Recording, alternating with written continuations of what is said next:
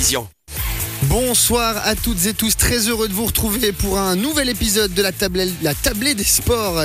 Merci d'être fidèle à votre émission 100% sport sur Radio Chablais. Et sans plus tarder, voici le sommaire de ce euh, deuxième volet de l'année. Soirée basket avec un derby vaudois au programme. Le Vevey Riviera Basket reçoit le bébé Seignon depuis 17h30 aux Galeries du Rivage.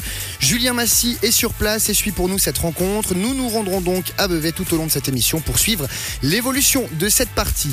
Dans le reste du programme, notre rubrique actu de la semaine mettra à l'honneur le ski alpin. Les deux descentes de Kitzbühel étaient les dernières épreuves de Beat Feutz en tant que skieur professionnel. Le Bernois a pris congé du cirque blanc en début d'après-midi. Vous entendrez les réactions à ce sujet des deux Didier, Cuche et Defago. Au rayon découverte, nous partirons à la rencontre de Robin de Seine et Margot Mendes de Léon. Les résidentes de Lézin et Champéry vont prendre part au Festival olympique de la jeunesse européenne qui débute aujourd'hui. Il s'agira d'une première expérience internationale pour les deux chablaisiennes. Enfin, à 18h30, il sera l'heure de notre table ronde de la semaine avec du football au programme. La Super League reprend dimanche pour le FC Sion, alors que la Challenge League reprendra ses droits le week-end prochain pour le Lausanne Sport. Je recevrai les deux entraîneurs des équipes réserves de ces deux clubs. Vous verrez que cette reprise pour les groupes professionnels concerne aussi les équipes réserves. On tentera également d'en apprendre plus sur le rôle et l'importance de ces secondes garnitures. Vous savez tout, merci d'être à l'écoute de Radio Chablais et bienvenue dans la table des sports. Bonsoir Ludovic Turin. Bonsoir Philippe Berthollet. Comment ça va? Mais bien et vous? Bien, tip top. Plein plein de belles choses ce soir pour lancer cette première émission de l'année. On ouvre c'est pas la Ouais, première, c'est la deuxième, ouais, Philippe. C'est la deuxième. Mais on l'ouvre quand même avec du ski alpin. Effectivement, les épreuves battent leur plein du côté de Kitzbühel depuis hier. La station autrichienne accueille deux descentes et un slalom. Si ce rendez-vous dans le Tyrol est toujours un moment attendu de la saison, il est encore plus spécial cette année pour un skieur suisse. Beat Feutz tirera en effet sa révérence au terme de ce week-end. Tous les regards sont donc tournés vers la dernière danse du Bernois qui s'est imposé à trois reprises sur la Streif. À l'aube du dernier passage de Beat Feutz, Julien Traxet est allé tendre son micro à un ancien skieur qui connaît très bien les lieux. Didier Cuche, euh, vos impressions déjà sur euh, ces deux dernières, alors il en reste plus qu'une, mais ces deux dernières de Beat Feutz ici à, à Kitzbühel. Ben, je pense que ça doit être super difficile intérieurement de savoir ouais, qu'est-ce qu'on je fais. Je mets, je mets les gars, je mets la manette au fond, euh, je vais essayer de chercher une breloque. Et puis se dire, ben voilà, vous, imaginez-vous, il est au départ, il sait qu'il a plus que deux minutes à skier à fond. Après, il a terminé. Pour moi, c'était le cas euh, après la finale. Mais même que j'ai annoncé ici que j'arrêtais, euh, je savais que je devais rester vraiment euh, dans le truc jusqu'à la fin de la saison. Donc, je pense que ça doit être très émotionnel. Il a fait une course solide. Moi, ça m'a tiré les larmes de, voir simplement arriver là. En plus, il y avait son épouse devant, son, son ami. C'était très émotionnel. Terminé à, Kitzbühel, là où il a gagné trois fois. Vous, vous êtes évidemment le roi ici, le détenteur du record de victoire. Ça vous parle de mettre un terme à sa carrière dans un endroit qui compte beaucoup?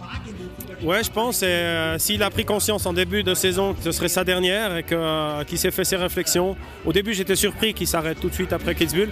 Puis après, en réfléchissant, c'est vrai qu'au champion du monde, euh, et il est déjà champion du monde, donc euh, ça va pas changer quelque chose. Et plus- en plus, il a rempli toutes les lignes les Jeux Olympiques, les champions du monde, les classements généraux.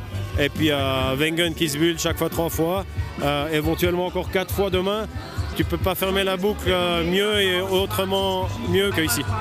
Quel regard finalement vous portez sur euh, la carrière et sur son palmarès, sur tout ce qu'il a réalisé? Moi, je pense qu'on peut sans autre le mettre à la place du numéro 1 parce qu'il a rempli toutes les lignes. En plus, moi, ce qui m'impressionne le plus, c'est que je l'avais vu euh, une année après ma retraite, quand il, était, avait ses problèmes d'infection au genou et euh, de genou. Je vous le dis honnêtement, je pensais qu'il n'arriverait jamais à garder, à rester en, Coupe du Monde et puis au niveau, surtout pas au niveau où, il est. Et comme un Didier peut en cacher un autre, le morginois Didier Defago est également sur place à Kitzbühel. Alors que le nom de Beat Feutz est sur toutes les lèvres, le Chablaisien s'est exprimé concernant la fin de carrière du Bernois.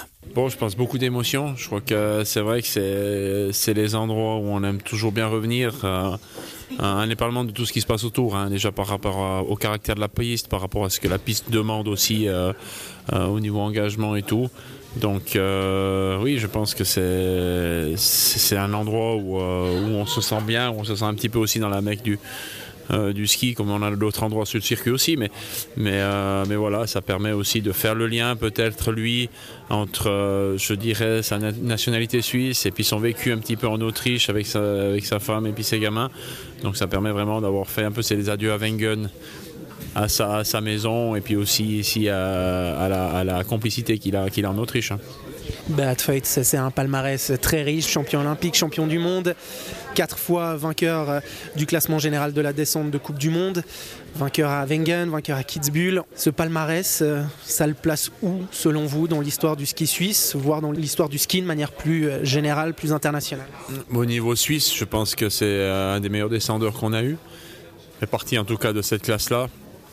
Après, au niveau international, je pense qu'il a marqué son sport aussi. hein. Je crois que euh, de sa façon de skier un petit peu atypique par rapport à, son, à sa technique aussi, euh, son feeling atypique, je crois que euh, peut-être par sa, sa situation, on a parlé de ses, ses soucis de santé, il a développé quelque chose, un sentiment sur les skis, un feeling encore plus fort que ce que peut avoir un athlète. Et je crois que c'est quelque chose qui est, ouais, qui marquera, il marquera le, le- ski, en tout cas son empreinte à travers ça, ce feeling qui est juste impressionnant quand on le voit faire sur certains virages, sur certains passages. Je me souviens encore quand je skiais avec lui, ou bien quand j'ai encore une ou deux images d'une ou deux courbes au championnat du monde à Saint-Moritz. Je me dis, il n'y a que lui qui peut faire comme ça et puis rester rapide. Et je crois que ça, c'est quelque chose qu'il a appris et c'est quelque chose qui lui est pr- propre à lui-même. Ce fameux toucher de neige dont vous parlez, vous le dites, euh, il l'a appris. On peut vraiment apprendre à avoir un, tel toucher de neige? Oui, tout à fait. Après, euh, je pense que euh, y a peut-être un certain talent de base. Maintenant, c'est quelque chose qui se travaille. Surtout si on sait qu'on a ça ou si on a quelqu'un, que ce soit un coach ou quelqu'un de l'entourage qui nous fait prendre conscience qu'on a une qualité comme celle-là et qu'après on la travaille et qu'on en profite. Et je crois qu'avec les années, ça peut être très bénéfique. hein. La preuve. Beat Feut, vous l'avez vu arriver sur le front de la Coupe du Monde. Vous étiez déjà expérimenté. On se dit tout de suite, ce coureur-là, il a quelque chose, il peut devenir euh, un des plus grands. Oui, je pense tout à fait. Je crois que ce soit à l'interne au niveau de la Suisse ou bien quand on voit des gars arriver aussi dans les autres nations, on dit là, il y a, attention, il y a un concurrent sérieux qui arrive. Maintenant, on sait que dans le sport, ça va très très vite. hein. Euh, Aujourd'hui, ça peut être comme ça, demain, ça peut être différent. Ça peut être des blessures, ça peut être aussi tout d'un coup euh, peut-être des problèmes plus euh, au niveau du matériel, ça peut être aussi des problèmes peut-être de faire le pas aussi entre, je dirais, les niveaux inférieurs et la Coupe du Monde. hein. Et puis après aussi de faire le pas, je dirais, entre participer à des Coupes du Monde et puis tout d'un coup euh, viser des places devant. Donc on sait qu'il y a vraiment euh, des efforts ou du travail à effectuer. Mais on peut euh, se faire une idée sur certains athlètes. Je pense qu'aujourd'hui on a Alexis Monet qui monte vraiment fort le bout de son nez. Et je crois qu'il il prouve qu'il a le- les capacités de, de devenir un grand. hein. Et notez que pour la dernière course de sa carrière, Beat Feut s'est classé 16e de la seconde descente de la Streif. Euh, Quant à nous, eh bien, on va marquer une première euh, pause musicale dans cette émission et on se retrouve juste après ça.